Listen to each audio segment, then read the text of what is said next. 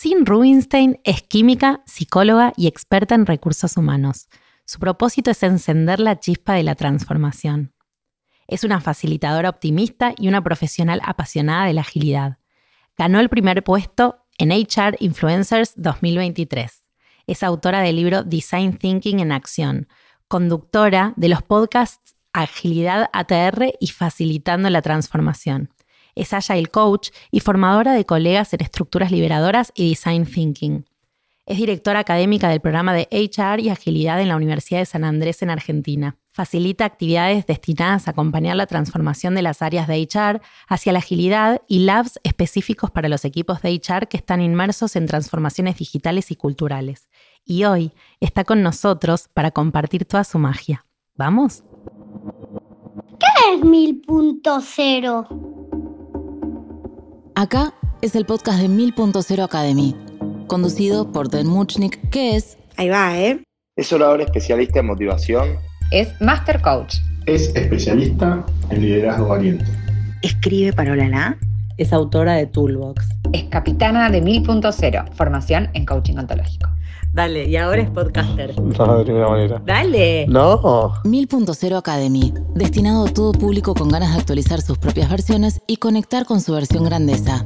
Bienvenidos a 1000.0 Academy. Y ahora es podcaster. Más que un podcast, un collage de herramientas a tu disposición. No parece superhéroe. Podcaster, tipo Ghostbusters.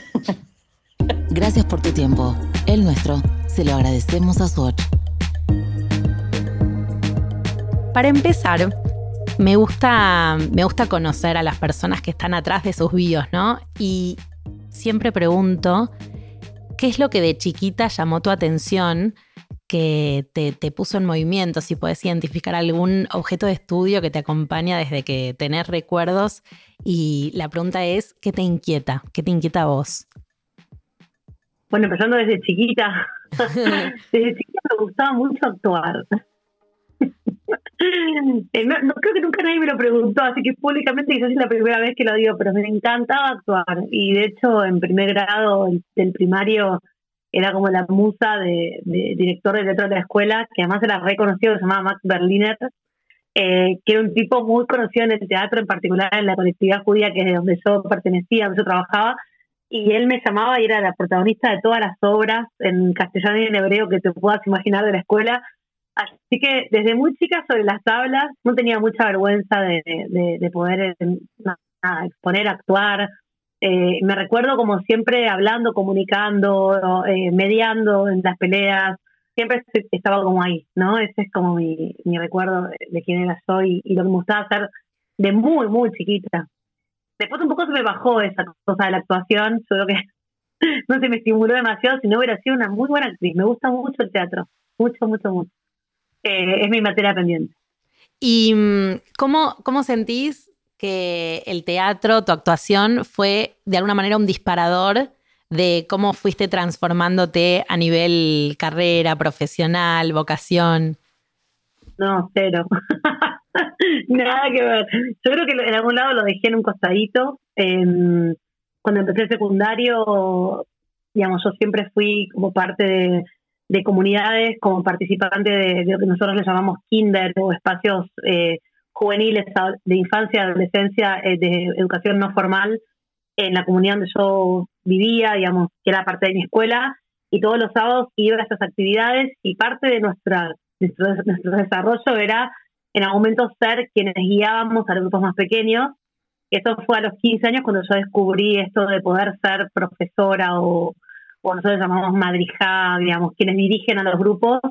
Y ya a los 15 años yo empecé a facilitar. Aprendí a hacer dinámicas, aprendí a diseñar juegos, aprendí a hackear juegos que jugábamos y que para mí eran muy, estaban muy quemados, entonces armábamos juegos nuevos, aprendí a diseñar una secuencia de trabajo, aprendí a armar un campamento. Digo, todo eso se desarrolló entre los 15 y los 17 años y yo creo que quedó muy fuerte mi impronta de, de quien soy ahora, esas experiencias tan, de tan pequeña, dándome cuenta del poder que tenía esto de estar a cargo de un grupo en relación a, a generar experiencias en aquellos que venían, niños muy pequeños y hasta, digamos, coetarios, en este caso niños adolescentes. Entonces, creo que algo ahí se me, creo que eso fue lo que más llevo, lo que más tengo como de, de esa etapa, fue mi experiencia pasando por campamentos, pasando por actividades comunitarias, pasando por desfiles, por, por manifestaciones, por, no sé, festivales de la canción, y después siendo quien los facilitaba eh, desde otro lugar.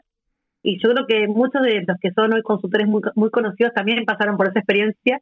Eh, creo que nos marcó muy a fuego y lo mismo pasa con las GERD y las Boy Scouts. Digo, son como espacios muy prematuros en, en quienes después nos damos cuenta lo lindo que es eh, facilitar y, transformar, ¿no? Sí, no sé si sabes, pero yo escribí un post que se llama Mi mejor título. De los títulos que tengo, el de Madrijá, eh, que, lo, que me formé en Betel, es el que para mí fue el más formador de todos. A mí ser Madrijá me enseñó a pararme frente a participantes, a facilitar, a dar una consigna, a, a trabajar con mi vergüenza y mi postura y contagiar desde el entusiasmo, ¿no? Eh, así que muy afín. ¿Sabes qué, Sin? Yo sé que vos y yo somos dos almas gemelas que nunca se conocieron y es la primera vez que hablamos, pero vas a ver que te vas a ir sorprendiendo yo porque tuve que investigar para poder hacer esta entrevista. Ya lo sé, pero vos todavía no. Así que, porque aparte yo hice la, toda la carrera de Gomidón de comedia musical, porque la actuación fue mi primer amor. Yo siento que hoy facilitando soy una gran actriz, por eso te hice la pregunta que te hice, pero no te hizo sentido, así que voy a seguir tratando de conquistar tu corazón. Está bueno. No, no lo, sabía, pero digo, respecto a esto, quizás nos podemos meter un poco en esto.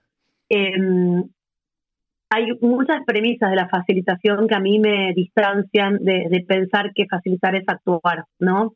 Eh, yo creo que es hacer que otros actúen, es más como un director de, de, teatro que como una actriz o como... Porque creo que uno tiene que, lograr casi ser invisible cuando facilita eh, creo que tiene que pasar desapercibido, creo que tiene que lograr que se despliegue en otro lado la acción, ¿no? Y bueno, el actor tiene muy sobre sí mismo siempre los reflectores, ¿no? Y tiene que estar... Entonces yo creo que por ese sentido, por, por ese punto a mí no me hace mucho sentido y, me considero más como desde otro lugar. Pero, pero sí, me sorprende, no, no había escuchado el podcast, pero por eso digo, creo que después de muchos años yo me di cuenta de esto, no es que lo tengo claro desde siempre, creo que en los últimos 10 años fue cuando empecé a explorar dónde se había generado en mí esta inquietud por el diseño extremo que tengo. Digo, yo como en mi práctica nunca hago nada igual en ningún cliente con el que trabajo. O sea, tengo como una exigencia de, de originalidad y, de tratar de customizar al máximo los contenidos y estoy todo el tiempo diseñando juegos, dinámicas. O sea, vos lo verás en mis redes sociales, de verdad que cualquier actividad que yo diseñe enseguida la estoy publicando y, y, y eso hace que me exija diseñar más, porque bueno, una vez que la publico, sabes de cualquier persona que la lea. Entonces, ¿sabes? Entonces es como una especie como de máquina que me mantiene muy activa, que es, bueno, diseño, comparto y ahora digo, bueno, y ahora, ¿qué es lo nuevo que tengo para hacer? ¿Qué es lo diferente? ¿no? ¿Qué es lo que me va a caracterizar? Y seguro que por semana puedo llegar a diseñar entre cuatro y cinco dinámicas fácil. Fácil. O sea, estoy wow. muy activa con eso. Sí, soy como una especie de friki. ¿Cómo, ¿cómo te inspiras para mantener la creatividad activa? bueno, yo creo que una de mis inspiraciones fueron mis hijos.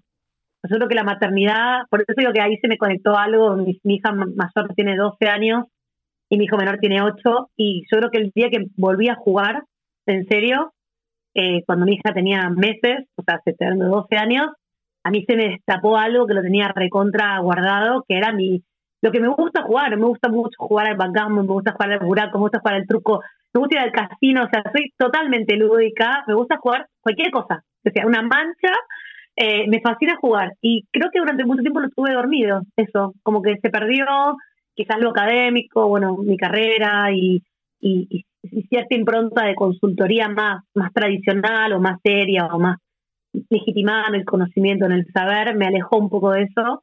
Eh, siempre tuve dinámicas en mis, en mis cursos, siempre, siempre, siempre, pero creo que ahora estoy en un extremo muy diferente al que hace unos años y creo que gran parte de eso tuvo que ver con, de verdad, mi, mi reencuentro con, con la línea SIN, que también le gustaba mucho jugar y que con un cajón te podía hacer, ¿no? Eh, ¿Qué es eso? Una nave espacial. Eh, y bueno, todavía sigo recuperando eh, en cada vez, cada vez que juego con ellos, cada vez que logro que jueguen en analógicos también, eh, las ganas de jugar. Y además soy una gran buscadora de juegos. O sea, yo, país donde viajo, o sea, donde más dinero invierto y donde más tiempo estoy, es perdida en juguetería. Eh, es como una de las cosas, o sea, si vos me decís, ¿qué preferís hacer cuando llegas a un lugar que no conoces? Es ir a una juguetería. Es un lugar que vende juegos. O sea, y me traigo cosas en mi, no, tengo una cantidad, un, día de. Contame. ¿Cuál es el mejor Mira, juego que tenés? último. A ver. No se ve igual esto, porque no estamos mostrando, pero mira, te voy a mostrar esto último. Es, es una de las últimas cosas. Mira, esto que estás viendo acá Ok. son unos dados, unos Sí. dados, pero son unos dados súper grandes, súper grandes, no que son chiquitos. Para, te, para te voy a mostrar un post-it para que veas el tamaño de este dado. Enormes. Ok. Es un dado enorme. Eh, y esto estaba caminando por La Paz, en un mercado en La Paz, donde fui, tengo un cliente muy grande, así que viajo ocasiones por mes a Bolivia. Tengo una suerte de estar yendo muy seguido a un, a un país que es increíble y que además tienen cosas re buenísimas, materiales alucinantes para jugar. Y bueno, estaba cambiando un mercado y ya casi sin plata, porque ya me había gastado los pocos plata que había cambiado. Y vi un tipo que tenía un puestito que vendía, no sé, vendía chicha y vendía no sé qué, y tenía estos dados que son de hueso, digamos, dados que son como, no son de plástico, de, digamos, de algún lado medio, medio berreta. Cuando los vi, dije, no, yo necesito estos dados. Y nada, no tenía mucha plata, así que tuve que regatearle, pedirle por favor que me venda. Yo me alcanzaba para tres dados, yo quería los cinco para tener la generala. Y bueno, ese tipo de cosas me pueden pasar a mí, empezar como, o sea, le pref- me puedo arrodillar en un puesto de, de la calle para que me venda estos cinco dados, que fue literalmente lo que hice. Así que nada, es, es como muy apasionante, de verdad. Eh, a mí se me despertó algo de- del disfrute que hace que también lo pueda transmitir con quienes trabajo, ¿no? Como la pasión por, por buscar otras formas alternativas de, de pensar y de co-crear, que tiene que ver más. No, no, no me percibo como una facilitadora, gamificadora, digamos, eh, sino que el juego es un elemento que está presente desde otro lugar, ¿no? Desde la liberación, desde la palabra, desde, desde la mirada, desde, desde un lugar distinto, desde la metáfora, eh, que creo que es lo que a mí más me representa, ¿no? El juego metafórico, el viaje hacia otra, hacia otra realidad que nos permita conectarnos con las cosas de- desde muchos lugares, ¿no? Mm. Eh, Sabes que estuve charlando con una, con una colega que fue alumna tuya para hacer un poco de research y que se me ocurran qué, qué buenas preguntas hacer. No, no, eh, un buen periodista nunca revela sus fuentes. Me enseñaron porque yo no soy periodista. Pero después cuando termino de grabar te cuento. Eh, que me trajo el concepto de polinizar, que me pareció muy interesante, pero me pareció mucho más interesante que cuentes vos de qué se trata. Bueno, o sea, no sé en realidad cómo conceptualizarlo fuertemente, pero bueno, a mí ahí dentro de, la, de las metáforas y dentro de mis de mis gustos personales, eh, la observación de la naturaleza me parece que tiene una, una fuente de inspiración y casi ilimitada, digo, cuando empezamos a ver a ver cómo funciona o cómo destruimos la naturaleza en sus dos, sus dos variantes y con las abejas tengo algo muy particular. Me gustan mucho las abejas, de hecho en mi casa tengo un baño que es como de abejas, es un, un panal de abejas. Me gusta mucho el concepto de, de cómo construyen comunidad las abejas, me gusta mucho eh, la, la, metáfora y, y, me gusta mucho el producto de, de, su trabajo, es la miel como concepto. Y bueno, polinizar es de alguna forma un concepto que viene un poco de esa observación de cómo uno puede trasladar aquello que sabe que, y que puede de alguna forma contagiar o inspirar en otros a partir justamente de, de poder ir picoteando, de poder ir conectando y enredándonos con, con otras personas y con otros saberes. Eh, y también creo mucho de cada vez que uno poliniza, que uno deja, deja y suelta, puede ser también un diente de león, otra forma de, de, de, de graficar esto, que uno se anima a soltar lo que sabe y, y decir, bueno, el que lo reciba hará con eso lo que tenga que hacer, ¿no? Como desde el desprendimiento, desde, desde el soltar de verdad. Yo siento que ahí se multiplica mucho la potencia de lo que uno sabe y lo que uno hace, ¿no? Y creo que lo que hacen las abejas tiene que ver con eso, ¿no? Su práctica, que quizás es tan modesta, como extraer el polen de última, también está generando fertilidad, fertilidad en las plantas, o sea, está logrando con esa acción que la planta prospere, que la planta se desarrolle, que la planta se reproduzca. O sea, que quizás sin darse cuenta hace mucho más. Y a mí me pasa mucho, Beni, que de repente me llegan unos mensajes, nada, yo trato de, mantenerlo un poco como un cuidado, pero mensajes como muy zarpados de, de, cómo algo que yo comparto, quizás sin entender realmente cuál es el impacto de eso que comparto, alguien le puede cambiar su práctica o cambiar su vida o lograr un cliente que hace mucho quería. Lo es muy fuerte. Eh, en la pandemia me pasaban cosas estremecedoras, como gente que me decía, no sé, la única razón por la que me levanté hoy es porque sé que tengo con vos el lab de estructuras liberadoras. Imagínate para mí qué fuerte que era, ¿no? Porque yo estaba hasta acá de laburo y yo facilitaba, porque mi trabajo es eso, porque alguien te diga, mira, esto, o me cambió la vida, o conocí a alguien en el lab, hice un negocio y ahora, nada, tenemos clientes, o esta dinámica hizo que mi equipo, no sé, todos se emocionen y logramos resolver algo. Uno no sabe el impacto real que tiene lo que uno hace. Eh, o por lo menos yo no tengo esa conciencia ni, ni lo hago pensando en eso, pero sé que esta abejita que soy, que de repente te pone un posteo y además te comparto no solamente el título y la foto con el cliente que lo hice, sino el paso a paso, los tiempos, los materiales. Te lo comparto para que de verdad lo puedas usar, no para brandearme. A mí, ser HR influencer, que ya es el tercer año que lo soy, no solamente este año fue el, número uno, sino el año pasado fui dos, el año pasado fue uno. Eh, para mí es un regalo porque son mis colegas que menos, me reconocen, pero la verdad que no es por eso que yo hago lo que hago, no es lo que me conecta con mi, con mi propósito, sino justamente esto, ¿no? Eh, entonces yo creo que a veces ando como un poquito como las abejas, como desprendida de las expectativas. Eh, ninguna abeja poliniza para buscar que esa planta se reproduzca, simplemente lo hace porque tiene que hacer su, su, miel y su propósito es nutrir su colmena, ¿no? Así que un poco viene de ahí ese concepto. Qué emocionante. ¿Qué es facilitar? Porque se habla de que eh, somos facilitadoras y, y yo a veces eh, yo asumo que es obvio, porque facilitar viene de la palabra fácil, yo genero espacios donde facilito que las cosas, bueno, no sé, como a mí me parece obvio, pero bueno, vamos a asumir que no lo es y a ver si lo podemos definir. ¿Qué es? Facilitar no es hacer fácil, básicamente. Nos vamos a pelear todo el episodio sin... claro, bueno, ¿qué te puede Está bien, está bien, es mucho más jugoso. Pero digo, para mí no lo es, eh, creo que es una, es justamente una una de aquellas cosas que, que yo trato de alguna forma de, cuestionar, ¿no? Que en realidad facilitar tiene que ver con, con otras cosas, ¿no? Y, y, yo creo que tiene que ver con transformar la realidad, ¿no? Eh, y transformar la realidad no es nada fácil. Por lo tanto, es muy difícil pensarlo en esos términos. Yo creo que facilitar es generar un contexto, un espacio seguro para que los equipos florezcan, para que el talento individual se despliegue, para que la inteligencia colectiva se active, para que la gente tenga autonomía y se empodere a poder tomar decisiones. Es un espacio muy lejano a, la manipulación, digamos, no es... Nosotros, hay un, tengo un post, estaba buscando para ver cómo le ha llamado, que se llama facilitar, no es fascicular, ¿no? No es un espacio de manipulación, sino que creo que nuestro norte es em, catalizar y florecer, ¿no? Con los recursos que tenemos, confiando básicamente que en esos equipos que necesitan el espacio de facilitación están todos los recursos para lograr solucionar sus propios problemas, que a veces simplemente es no encontrar ese engranaje que les permita justamente desplegarse para poder buscar esa solución. Ninguna solución externa a un equipo va a poder ser tan bien implementada como la que genera el propio equipo. No solamente por una cuestión de que la resistencia es mucho menor cuando el equipo es quien diseña esa solución, sino porque además las, los equipos piensan de acuerdo a sus propias capacidades. Entonces tienen un buen setting de lo que pueden hacer y tienen menos resistencia porque realmente saben que eso es lo que pueden hacer. Entonces, yo creo que facilitar no es hacer fácil, sino generar un contexto.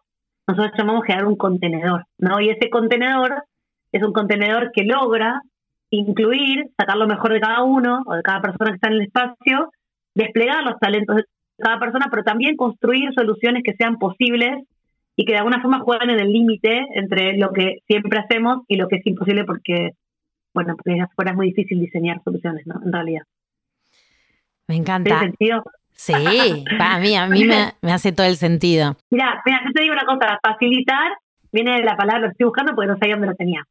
Facilita, que es cualidad de poder hacer, hacer. Esta es la, definición etimológica de facilitar. Eh, facilitas es la cualidad de poder hacer. Mira qué interesante. Es lograr que los equipos puedan hacer. Y para mí facilitar es incluir. Incluir es accionar y accionar es transformar la realidad. Hermoso. Sabes que este es mi fuente de información me contó que es increíble. que es increíble que cuando empieza un curso tuyo está todo cronometrado, nivel Suiza, relojito, que todo funciona, que se ve que está todo preparado para que funcione perfecto la facilitación. Entonces, mi pregunta es, ¿cómo te preparas para cada, cada facilitación que haces? Ay, sí, es, es una buena, es una buena, quien te informó, te informó muy bien. Porque la verdad que pareciera que estoy informal, fresca, etcétera, pero bueno, como te dije antes, desde mis orígenes, la planificación para mí es todo en relación a, la creación de la agenda de, del propósito del espacio, de las preguntas que disparo y de los tiempos que se requieren para lograr ciertas cuestiones. ¿no? Yo creo que eso tiene que ver un poco con la experiencia, pero también tiene que ver un poco con, con el tener claro hacia dónde voy, ¿no? Con las facilitaciones. Y después soltar la expectativa, porque digo, por más que yo tenga muy clara la agenda, si algo cambia, si hay un emergente poderoso, la agenda se destruye por completo y, y esto cambia de rumbo, ¿no? Pero si todo tiene de alguna forma, de acuerdo a la mirada de lo que vengo trabajando, como cierta coherencia, eh, al usar herramientas como las estructuras liberadoras, es un poco fácil eh, el poder definir los tiempos, pero más, más que nada el poder tener la disciplina de entender que muchas veces la capacidad de síntesis, el acotar el tiempo, hace que las personas puedan aprovechar mucho más eh, esa condensación que se necesita para decir exactamente lo que quiero decir. A veces esto de tener tiempos muy, muy, muy laxos también hace que se pierda el foco, que se pierda el interés de las personas porque entonces se empieza a escuchar 20 veces y no, yo opino lo mismo que el otro. Y después, ah, como dijo el otro, yo opino, justamente hoy tuve un taller donde alguien me lo volvió a observar, que es, sé, la primera vez que estamos en una reunión, donde estamos tomando estaba hablando de las reuniones poderosas, eh, donde cuando alguien iba a decir algo que ya estaba escrito, la observación fue, si ya está escrito, no lo digas, porque ya la inteligencia colectiva lo activó, no de que diga, como dijo el grupo uno, ¿no? Que eso hace perder mucho tiempo. Entonces, creo que es importante como para lograr una buena agenda, el entender que, las individualidades no son tan importantes en el espacio colectivo. Entonces no importa quién lo dijo, y si ya el otro equipo lo dijo está bien porque se nombró, y si se nombró es parte de lo que tenemos que conversar. Eh, creo que hay, hay muchas cosas que están dando vuelta, pero, pero creo que el control de los tiempos genera básicamente como de alguna forma lograr ir recorriendo el contenedor o el diseño eh, para que los espacios que queremos tocar en estos touch points de diseño se puedan llegar a abordar para tener un principio, un desenlace y un fin, ¿no? Como muchas veces los facilitadores que no tienen como mucha disciplina en el manejo de los tiempos se quedan a medio camino, no terminan de cerrar, ¿no? Y, justo te digo, hoy me pasó que vengo recién, recién vengo, me, vengo bajando del auto, eh, había una gerente que vino a participar y ella me dijo como feedback, me dijo, lo que más me gustó de tu taller de hoy, que ella vino así por ahí, te cayó como para guita, es que sacaron un plan de acción en dos horas, ¿no? Y que después me liderazgo que yo había ido antes, nunca terminaban en nada, como que terminaban en, ah, bueno, todo muy lindo. Bueno, creo que el gran laburo es ese, ¿no? Como que el equipo termine tomando decisiones, que el equipo termine haciéndose cargo de lo que dice, que termine protagonizando. Em, creo que eso el control del tiempo te lo da, porque tenemos como muy claro, la decisión no puede terminar si no tenemos un punto de acuerdo y de acción, porque la acción es la que transforma la realidad, no solamente la conversación. Digamos, eso me pongo el sombrero de yo no soy coach, eh, ni soy coach ontológica, entonces lo digo desde otro lugar, ¿no?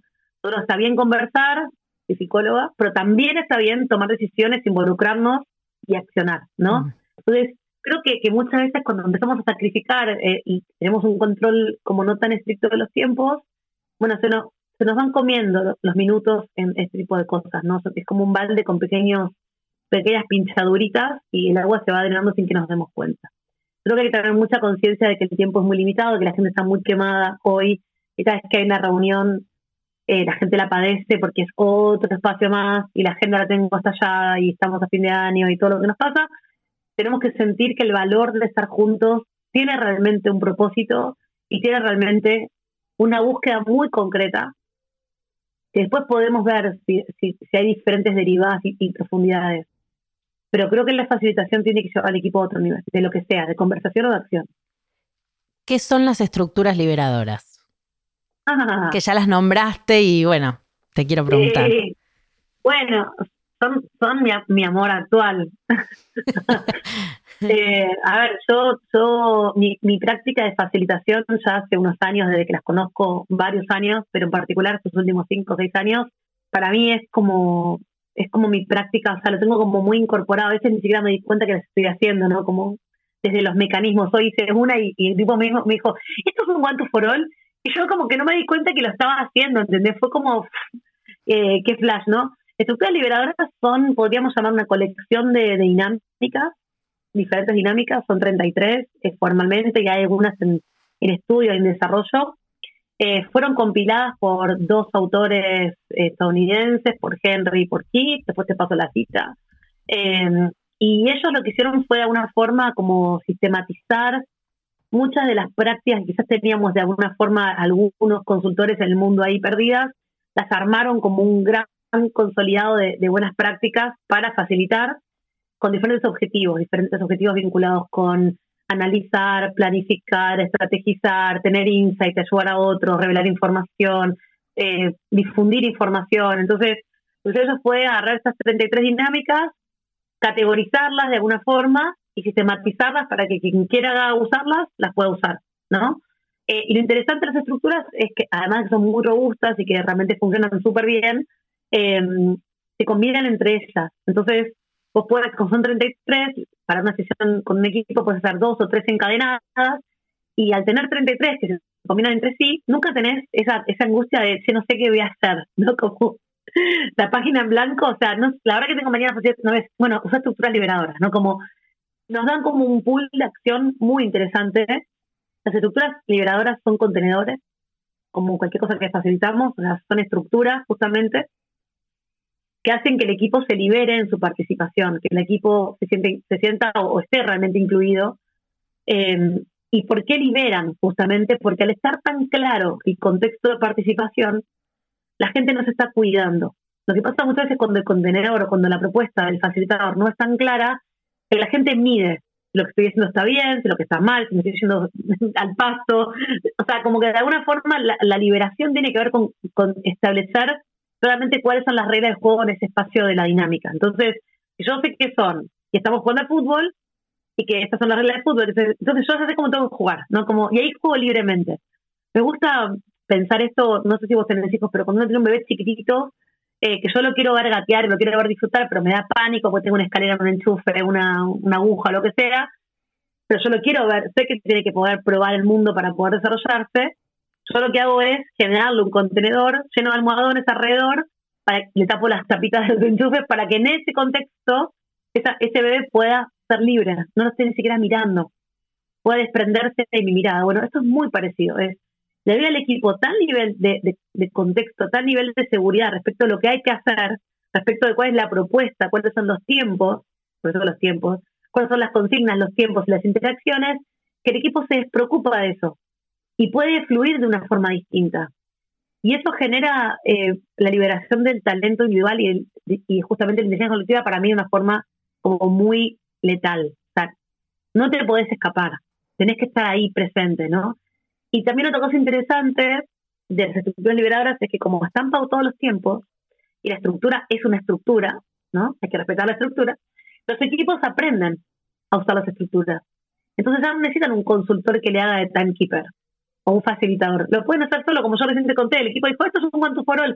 ¿Qué significa? Cuando ellos necesiten hacer un one to for all, y yo no esté, porque no soy la consultora en ese momento, ellos estén en una reunión y les parezca una buena idea, la van a saber hacer. Se van a liberar incluso de mí como facilitadora. Mm. Amén por eso, porque lo que uno no desea pues son absolutos que mis clientes dependan de mí.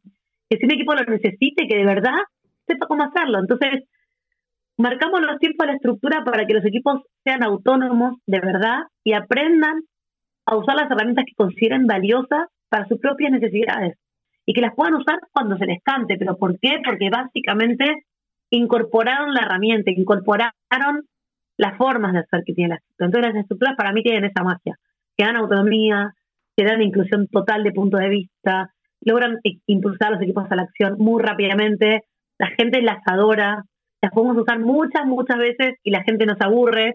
Eh, uno como facilitador, yo que hace mucho las uso y las uso con mucha intensidad, cada día las amo más, o sea, no es que me aburrieron hacerlas.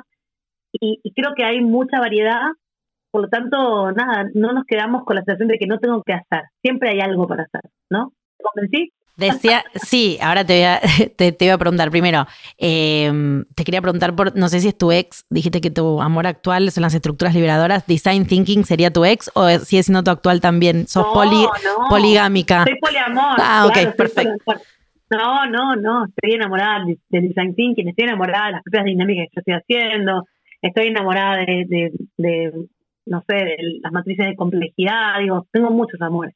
Eh, pero digo, en cuanto a la facilitación, de hecho, el Design Thinking yo soy facilitadora también. Sí, por eso te iba a preguntar qué es, primero, para empezar. Utilizo estructuras lideradoras, claro. Okay. Utilizo estructuras lideradoras para facilitar Design Thinking. O sea, tengo mi mundo es como una mezcla de, o sea, soy, soy realmente muy ecléctica. Eh, me acuerdo cuando yo viví en Chile 10 años, no sé si eso les ha pasado como data, eh, cuando yo fui a vivir a Chile, que yo estaba estudiando en la facultad en psicología y no me gustaba mucho, bueno, para nada, el paradigma del psicoanálisis no me cerraba. Yo llegué a Chile y me decían, no, acá somos eclécticos. Y acá era como, mmm, qué mala palabra. O sea, no sos nada si sos ecléctico. Yo ahí aprendí el valor de poder tomar lo mejor de cada cosa que, que yo consideraba que hacía o que era mejor para la gente con la que yo laburaba. Y hoy me considero una facilitadora optimista que es un marco ecléctico, que tiene la facilitación optimista es, claramente un ensayo personal mío, no existe. Es uno busca en el los libros y no está. Ahora cuando salga el mío, capaz que va, vamos a empezar un poco a declararlo, pero digo, no, no soy la fundadora de un movimiento que soy yo. A mí, yo me considero así. Pero esta fascinación optimista se basa en una construcción ecléctica. Totalmente ecléctica. Entonces, design thinking eh, sigue siendo mi gran amor también, sí. sí, sin lugar a dudas. Contanos qué es para los que, para los que no saben y lo, y lo han escuchado, porque se está hablando muchísimo en el mundo corporativo, en empresas, se está hablando mucho de design thinking, pero bueno, ¿qué es? Bueno, design thinking es una metodología. A diferencia de, digamos, de las estructuras liberadas que son herramientas o son técnicas, podríamos llamarlo, eh, design thinking es una metodología, un marco, como depende de quién lo interprete, para mí es una metodología que nos ayuda a construir soluciones a problemas complejos, eh, poniendo en el centro a las personas que viven ese problema. Entonces, cuando tengo un problema complejo, problema complejo significa que no es predictivo, o sea, que no lo puedo solucionar con ninguna metodología tradicional predictiva, porque porque ni siquiera conocemos demasiado bien el problema, no entendemos muy bien por qué pasa, no sé. En la empresa tenemos serios problemas de comunicación. Hicimos 40 talleres y nunca lo podemos solucionar. Bueno, estamos frente a un problema complejo. ¿No? Porque entonces hiciste curso de liderazgo, capacitaciones, consultoría, y así todo seguís diciendo que es un problema porque es complejo. El problema complejo es un problema que tiene mucho nivel de incertidumbre y que es un problema desconocido o que no podemos realmente terminar de entenderlo y solamente lo podemos como entender cuando interactuamos con él, cuando nos relacionamos, porque esa interacción nos genera información, patrones en particular, que nos ayudan a entender un poco o inferir algún patrón de lo que está pasando, ¿no? Pero el problema complejo nunca uno puede, digamos, algo que lo laburemos muchos años, poder entenderlo con, tanta, con tanto nivel de claridad como cualquier problema simple o complicado. Entonces, ante los problemas que son complejos, hay muchas formas de abordaje y una forma es decir, bueno, antes de ponerme a pensar cómo dar un abordaje a un problema complejo, lo primero que voy a hacer es relacionarme profundamente con quienes viven el problema para obtener una data realmente fresca una data personal, una mirada, una óptica propia de quienes lo viven, aunque no sea objetivo, por lo menos acumular información que nos permita ir como generando algún tipo de diagnóstico, pero además no lo hacemos de cualquier forma, sino que lo hacemos de forma empática. O sea, esto es conectándonos profundamente. No son entrevistas instrumentales o etnografías vacías de contenido, sino lo que hacemos es involucrarnos en un nivel muy multidimensional, en particular emocionalmente, con quienes viven ese problema. ¿Para qué? Para intentar lograr información menos superficial, para intentar lograr realmente a un lugar donde quizás la propia observación no me lleva a tener inferencias buenas. Entonces, la empatía, la empatía y el design thinking son indivisibles. O sea, no hay design thinking si no hay un contacto empático con las personas que viven el problema. Y por lo general ahí tenemos un primer punto de dolor, que es cuando uno hace design thinking para el customer experience o para el employee experience o para diseñar cualquier tipo de cosa, a las personas nos cuesta mucho conectarnos con empatíamente con nosotros. Entonces hay que trabajar mucho porque la primera etapa de la metodología es la que realmente dice qué tipo de información vas a obtener del usuario o de la persona que estás entrevistando o observando. Entonces, esta metodología se basa básicamente en esto, en pensar que quienes viven los problemas son quienes realmente nos pueden ayudar, no solamente a entender esos problemas, sino además a diseñar soluciones para esos problemas. Entonces, también de alguna forma, lo que hace el design thinking es sacar de la mesa de expertise el diseño y pensar en mesas mucho más multi, multinivel, multidimensionales, eh, multi-expertise. Em, por lo general, la mesa de diseño y design thinking tiene que ser lo más multidisciplinaria posible para que diferentes personas que viven el problema o que observan o que escuchan puedan contribuir valor a entender cómo se puede solucionar.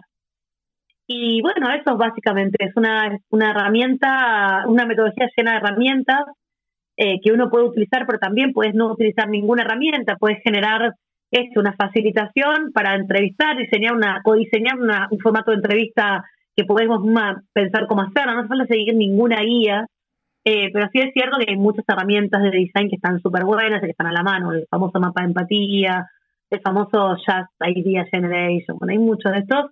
Em, lo más importante es que esta metodología empieza y termina con las personas, porque empezamos entrevistando a quienes vienen el problema y terminamos testeando las ideas que elaboremos, los prototipos que elaboremos, con aquellas personas que viven los problemas y le vamos a preguntar, ¿vos pensás que esto que estoy diseñando va a poder resolver aquello que vos me contaste hace un mes, un mes y medio cuando hablamos?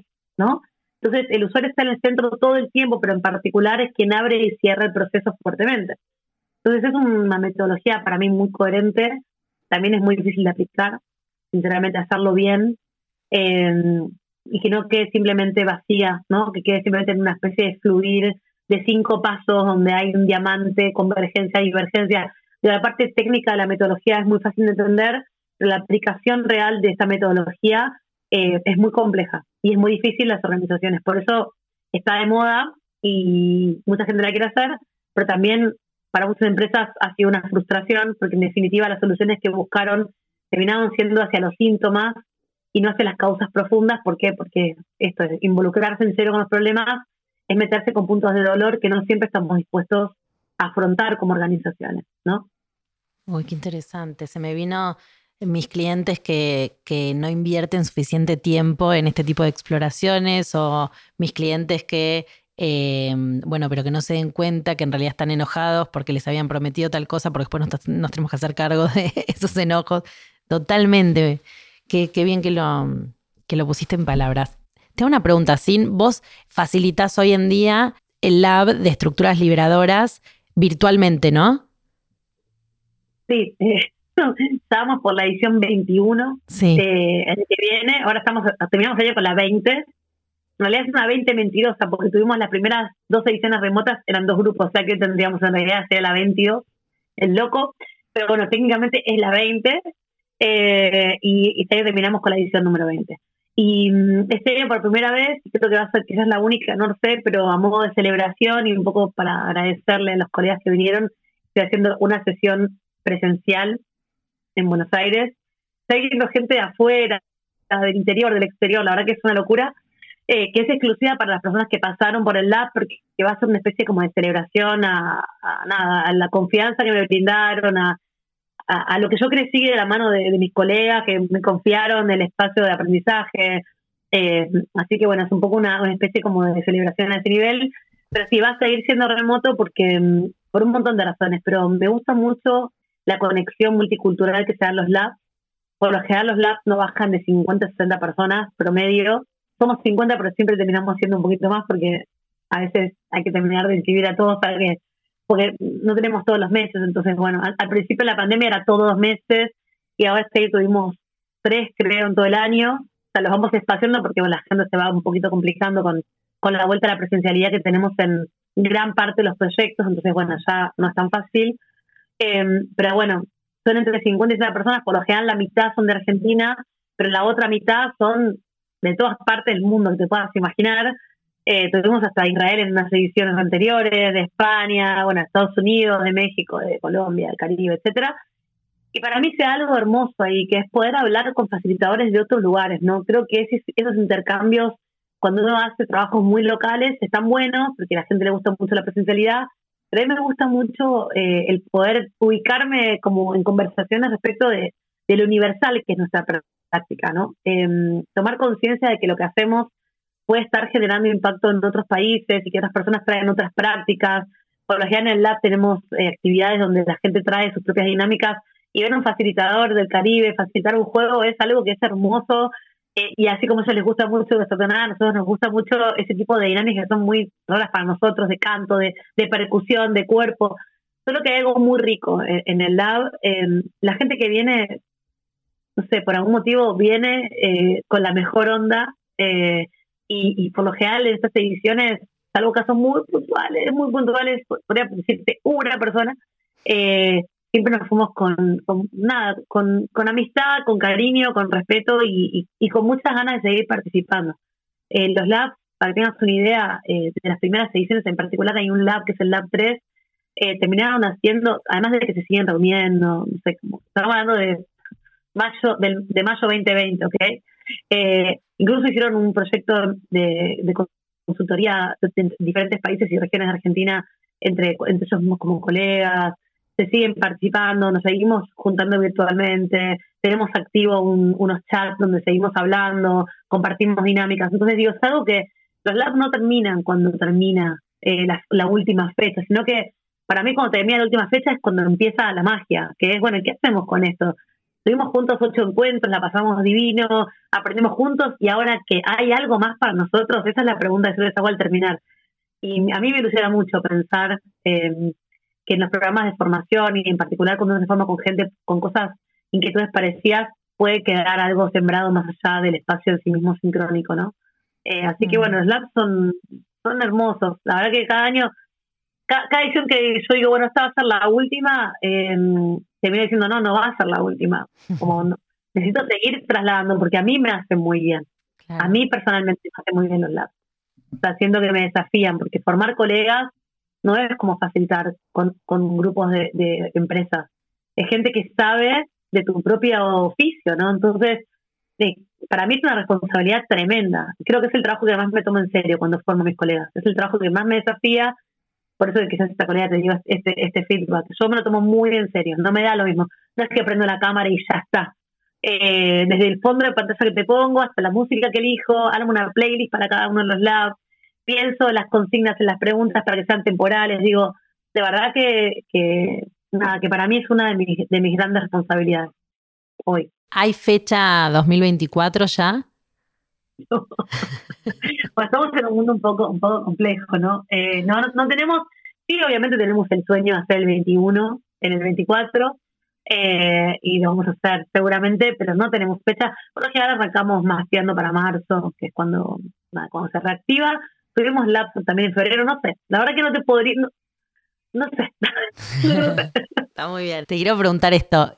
¿Cuál es el rol de Damián mientras vos facilitas en el vivo? Alguien te tiró la data.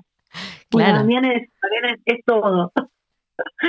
bueno, Damián además, además de que laburamos juntos y que es mi socio, es mi marido y es el padre de mis niños, por lo tanto tenemos ahí una, una comunión total.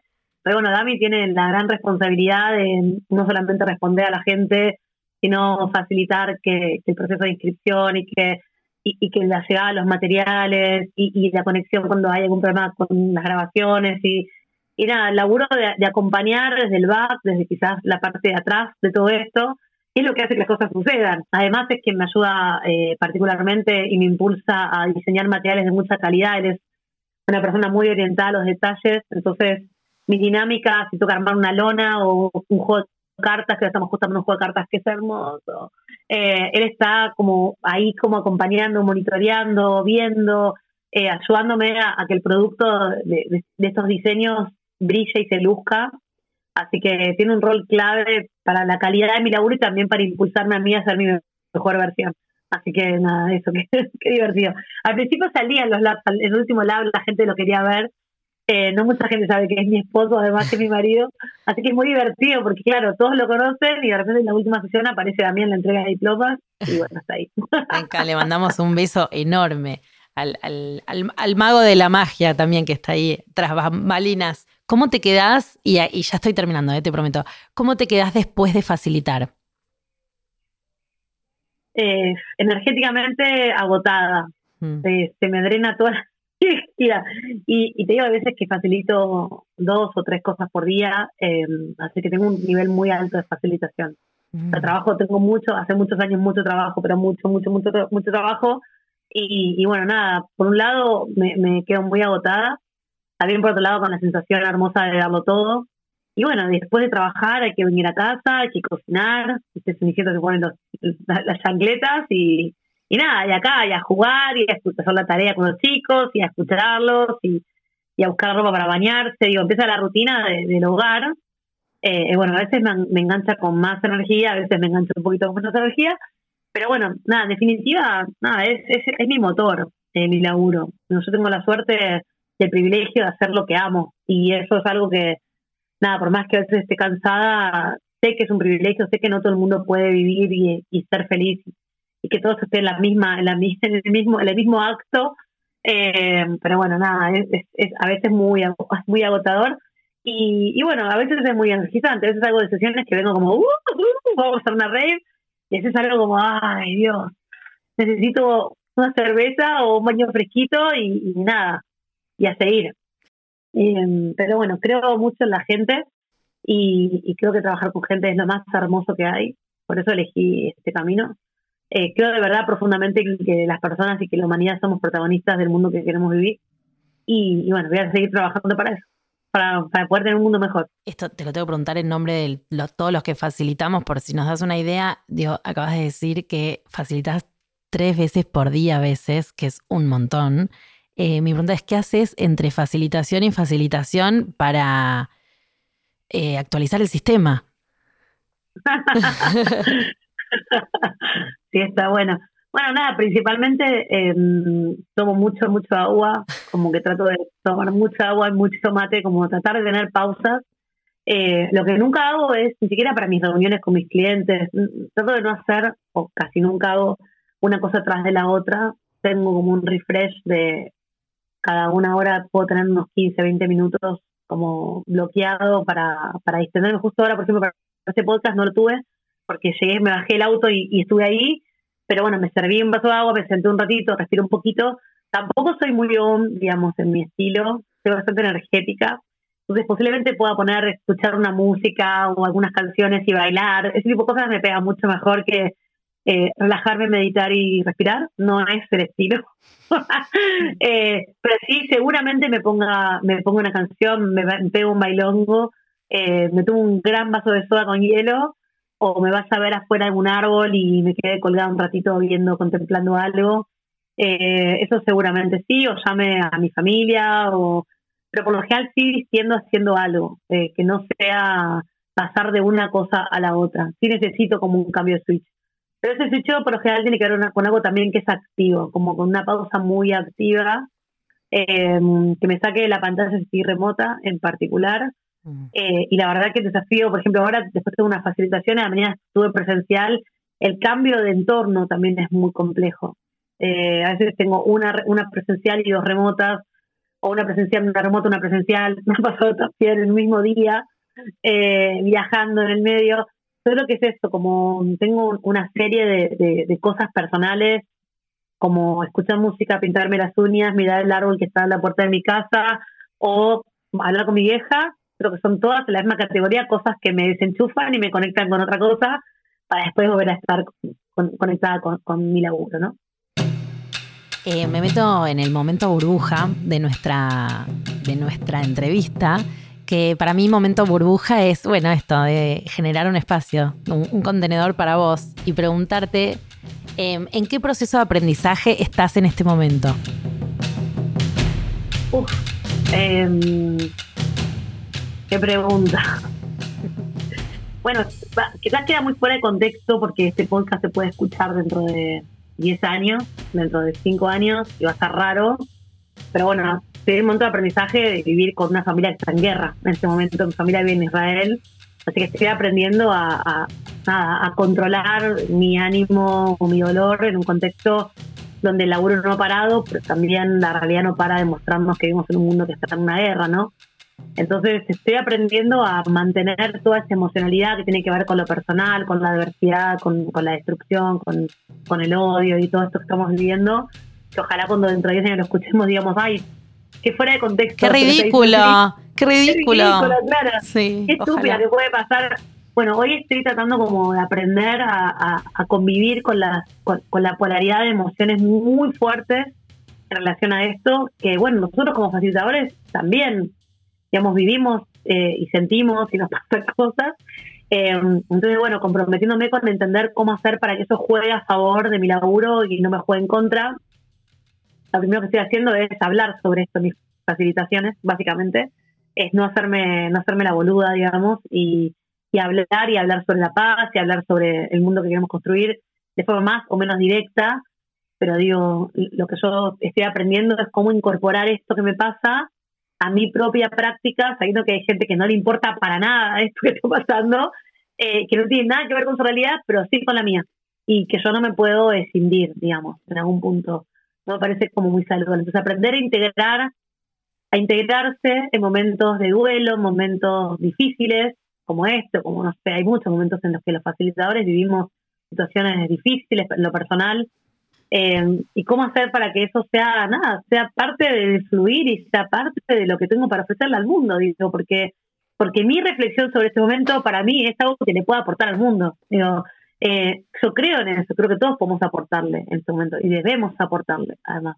Y más a quienes nos toca muy de cerca, ¿no? Entonces, eh, eso es lo que estoy aprendiendo. ¿Cómo hacer para no tener miedo? ¿Cómo hacer para que el dolor sea eh, resiliencia dentro del marco de mi facilitación? ¿Cómo, cómo hacer para que eh, para no hacerme básicamente la boluda de las cosas que me pasan, en este caso o en otros casos también. Creo que los facilitadores, también por eso no tenemos que ser actores, tenemos que ser legítimos y las cosas que nos pasan tienen que estar ahí. Y si algún cliente no se lo banca, bueno, hay que explicarlo y explicitarlo. Yo a mis clientes les explico esto. Por ejemplo, tuve una, con una petrolera una sesión con muchos líderes. Yo le dije a mi cliente, estaba justo, había estallado la guerra hace una semana. Yo le dije, mira que yo voy a empezar la sesión haciendo una, hablando sobre esto y, se lo manifesté y me dijo, dale, bueno, no hay problema. O sea, como de alguna forma decir, bueno, yo no puedo quedarme casada, ¿no? Eh, me parece que es eso, ¿no? Aprender a, Ese es mi aprendizaje de este momento eh, personal eh, y creo que me va a servir para otros momentos donde la vida también me va a ser adversa. Hasta ahora no tuve esa, esa situación muy concreta, sé que mucha gente le pasa. El otro día grabé un podcast para, para otro, para un, para un equipo de, no sé si conoces este Redes, que trabajan en facilitación, bueno, es una, es una agrupación chilena y eso empezaba la entrevista preguntando, bueno, ¿desde dónde estamos haciendo la entrevista? No, no sé, en el, no sé, en el Caribe, en una playa. Entonces dije, bueno, yo quiero empezar esta entrevista en la franja de Gaza, ¿no? Mm. Estamos hablando de la franja de Gaza. Digo, son cosas que tienen que ver con entonces aprender a, a entender que, que quienes somos, somos. y, que, y que eso tiene que estar, y eso para mí es un aprendizaje, porque no es fácil, ¿no? Totalmente. Bueno, te queremos agradecer muchísimo por tu tiempo. Eh, para hacerlo, mm, tenemos un reloj Swatch que te vamos a estar mandando a tu casa. Eh, ¿En serio? Claro, porque Swatch nos, a nosotros nos, nos protege el tiempo, nos da tiempo y te lo queremos agradecer el tuyo, que consideramos súper valioso. Pero muchas, muchas, muchas, muchas gracias. Me encantó conocerte. Me voy a inscribir apenas salga el 21 del 24, porque bueno, eh, lo tengo rependiente. Bueno, gracias. Bueno, gracias y gracias por la invitación. Yo trato de, colaborar con colegas en un montón de aspectos y sé que conversar y que estos podcasts también después generan como esta documentación, este, este, este, este testimonio de época, ¿no? Eh, que está bueno, está bueno escucharse. Yo a veces me escucho algunos podcasts que grabé en el 2020, 2021 y también me conecto un poco con, quién yo era en ese momento y bueno, quizás si grabamos otro podcast dentro de un par de años, escuchemos este y digamos, mira lo que estábamos hablando eso también me da mucha fantasía de, participar y, nada, me alegro cuando me llaman, intento estar lo más disponible posible, pero bueno, a veces se pone un poco complicada la cosa, estamos en un momento de, vuelta donde hay que expresarse, hay que decir muchas cosas eh, para los colegas que están buscando su rumbo como facilitadores, facilitadoras, para las empresas que están buscando y entendiendo qué es esto de la facilitación, por qué para mí, por qué de repente un consultor viene y me dice esto, eh, y es difícil explicar, bueno, que tengan esto como fuente de información, quizás les ayuda o les ayuda a, poder tener mayor argumentos, bienvenido eso, ¿no? Porque a mí me sale fácil explicarlo, y capaz que alguien dice, no, yo me corto y no sé muy bien qué decir, bueno, utilicen este podcast, tenganlo guardadito ahí, eh, porque seguramente les será de utilidad en algún momento. Muchas gracias, nos vemos en la próxima.